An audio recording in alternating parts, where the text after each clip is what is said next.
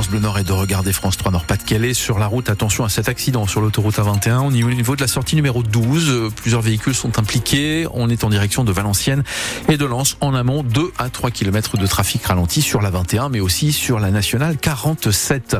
La météo avec euh, d'abord quelques rayons de soleil. Oui, on peut presque diviser la journée en deux, j'ai envie de vous dire. Hein. Ouais. ouais. Ce matin, plutôt soleil, plutôt éclairci. Et puis cet après-midi, euh, plutôt nuages, voire averses dans certains secteurs, voire flocons dans la soirée. Pluie, neige mêlée. Hein. Bon, on ne sait pas s'il fera suffisamment froid, mais pourquoi pas. Euh, les températures maximales cet après-midi, on aura 7 à Boulogne et Valenciennes, 8 à Dunkerque et Calais. L'actualité avec vous, Arthur Fradin. D'abord, cette chanson comme exutoire pour les élèves pour évoquer toutes les formes de violence. Oui, parce que demain, ce sera la journée internationale de lutte contre les violences faites aux femmes. C'est le prétexte, l'accroche qu'a utilisé le lycée des métiers de l'automobile à Marc-en-Barœul pour faire travailler ses élèves sur la thématique des violences. Cette semaine, l'artiste Chloé Birds, qui a sorti un clip pendant le confinement sur les violences conjugales, les a aidés à écrire des chansons avec un thème imposé sur l'égalité homme-femme, qui forcément a créé des surprises dans l'écriture, comme nous le raconte l'artiste. On voulait traiter aussi les sujets de l'égalité homme-femme. Donc ça a été très intéressant parce que oui, j'ai proposé un, un, une contrainte d'écriture. Donc c'était qu'est-ce que j'aime chez les filles euh, Voilà, les filles, elles sont comme ci, elles sont comme ça. Et j'avais envie qu'ils me décrivent leur représentation des filles aujourd'hui. Et alors? Ah, il faut dire que j'ai été très. Je me suis pris aussi une belle claque. les filles, elles font la cuisine, elles font euh, vraiment des clichés très étonnants. C'est des ados, donc de toute façon, c'est un, c'est un âge où parler des filles, c'est pas encore simple. Alors ça, c'est des textes libres où euh, certains ont eu envie de parler de leur rupture amoureuse, de leur souffrance. D'autres ont eu envie d'écrire sur l'inceste. Il y a une très très belle chanson qui est très dure, magnifique, et je leur ai pas demandé d'écrire sur ça. Ça a éveillé chez eux le besoin d'écrire, le besoin de dire certaines choses.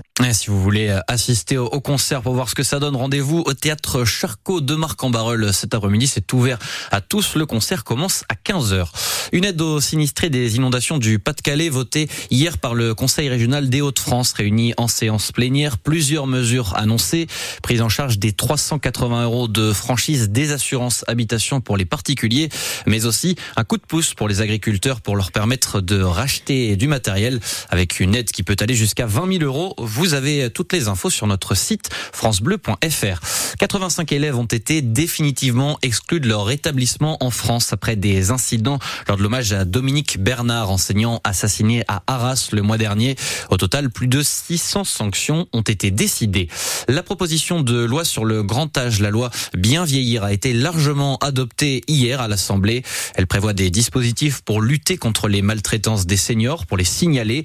Encore un droit de visite pour les familles dans les EHPAD. Seul le Parti communiste et les Insoumis ont voté contre. LFI dénonce des mesurettes. Notez que Thomas Pesquet est en dédicace à Lille aujourd'hui. Oui, l'astronaute sera au Furet du Nord de 16h à 19h pour une séance de dédicace. Attention, c'est sur inscription et il risque d'y avoir du monde. En deuxième personnalité préférée des Français. Il est quand même assez couru, Thomas Pesquet, qui vient euh, présenter sa biographie ainsi qu'un livre jeunesse.